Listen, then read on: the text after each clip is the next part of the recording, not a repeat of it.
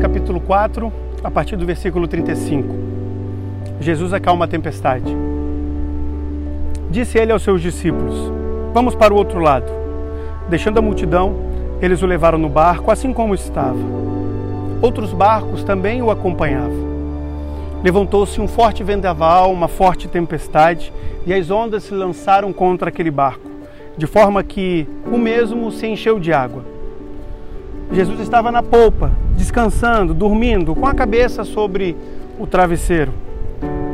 Mas os seus discípulos, apavorados, o acordaram clamando: Mestre, mestre, não te importa que morramos?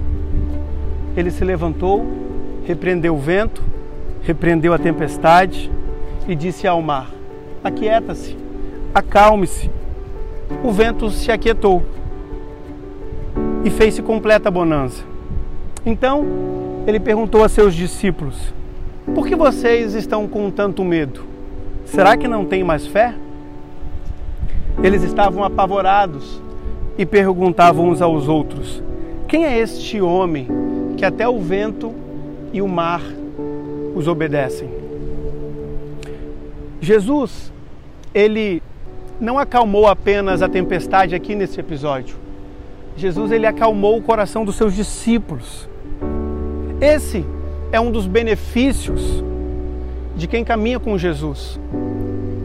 Essa é a segurança que um discípulo de Jesus tem ao caminhar ao lado de Jesus.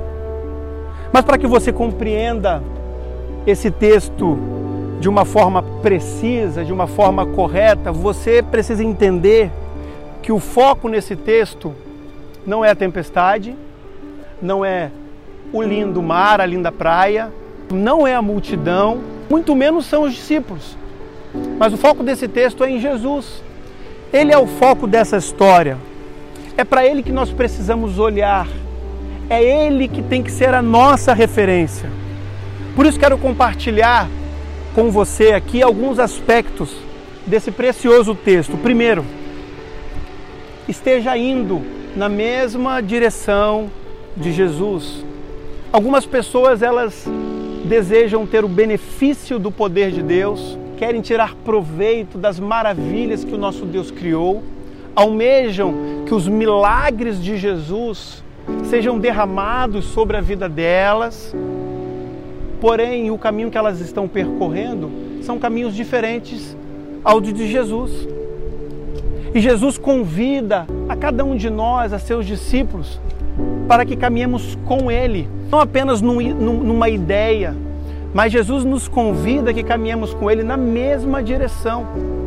E aqui Jesus está deixando muito claro para os seus discípulos: estejam comigo no mesmo caminho que eu percorro, porque só assim vocês desfrutarão do benefício dessa caminhada. Mas ainda assim eu quero compartilhar um segundo benefício desse texto. Deus ele não evita a tempestade, mas ele preserva os seus discípulos na tempestade. Por muitas vezes você já ouviu alguma pessoa indagando que perdeu seu emprego e que agora não tem mais como sustentar sua família e entra em desespero, ou até mesmo você já ouviu, até na sua própria família, alguém dizendo que o médico deu um diagnóstico de uma doença que é incurável e isso cai como uma bomba dentro dos relacionamentos, ou você descobre que o seu cônjuge traiu a sua confiança, ou um filho que caminhou em direção às drogas, e por muitas vezes notícias como essa, assuntos como esse, chegam no coração das pessoas de uma forma catastrófica, como se fosse uma bomba que tivesse caído no meio do seu contexto tivesse destruído tudo. Mas o que Jesus está dizendo é que os problemas não serão evitados, mesmo que você caminhe com Ele. Porque aqui no texto, Deus criou a tempestade para ser tempestade. Isso significa que os problemas existirão, porque se Deus eliminasse todo, tudo aquilo que se torna problema para você, talvez um dia você precisaria ser eliminado porque em algum momento você já foi problema para alguém. E não é dessa maneira que Jesus ele ensina e ministra. As coisas foram criadas para serem de tal maneira, porque Jesus as criou. O que ele nos promete aqui é que ele estará conosco nas tempestades, trazendo paz, trazendo alegria, trazendo segurança, trazendo conforto, trazendo esperança para todo aquele que decidir caminhar com Jesus. Mas aí nós temos um terceiro aspecto nesse texto, que ele é muito lindo. Que diz o seguinte: se você não estiver com Jesus, qualquer tempestade será assustadora para você.